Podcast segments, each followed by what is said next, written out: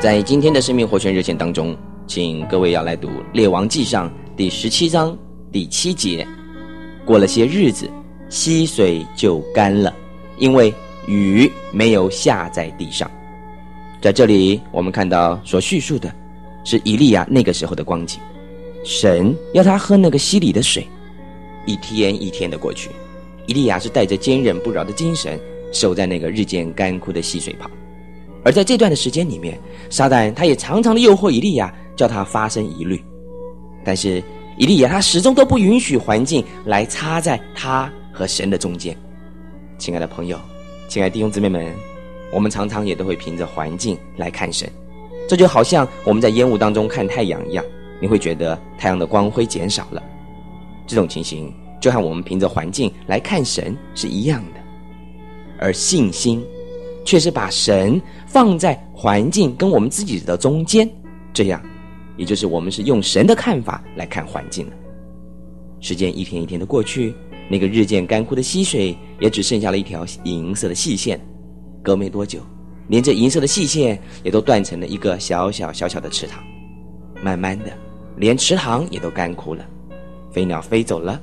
田野间还有树林中的野兽也都不再到溪水旁来喝水了。终于，到了一天，溪水全部都干枯了。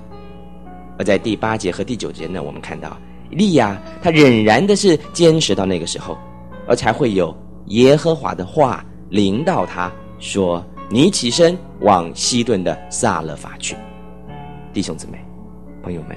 如果今天换成是我们的话，我们一定早就急坏了，早就在那儿东打算西打算的，想要妄用我们自己的聪明。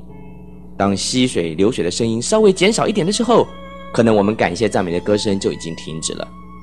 我们可能把歌颂神的乐器丢在柳树枝的上面，而自己却在那草地上走来走去，焦虑的就好像失了魂一样。或许更有可能的是，在溪水还没有干枯以前，我们早就想出了一些法子来求神赐福，然后就自己出发往其他地方去了。亲爱的弟兄姊妹们。神常常的是按照他自己的时候来拯救我们的，